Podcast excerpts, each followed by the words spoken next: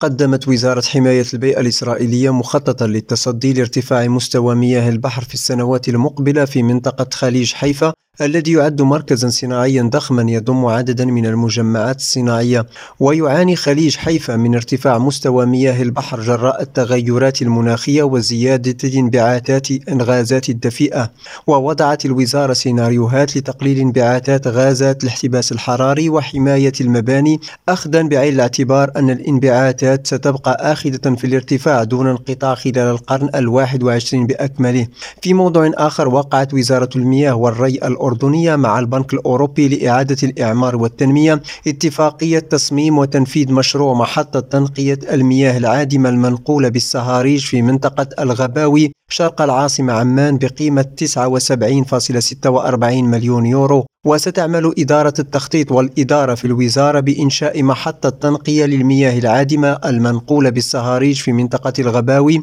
والتي تبعد 20 كيلومترا شرق العاصمة وبطاقة استيعابية تقدر ب 24.750 متر مكعب يوميا. وذكرت الوزارة أن هذا المشروع من أحد المشاريع التي تقدمت بها الحكومة الأردنية إلى مؤتمر لندن للعام 2019 والحائز على الجائزة العالمية البرونزية للمشاريع المستدامة من البنك الأوروبي لريم راديو جواد كرب عمان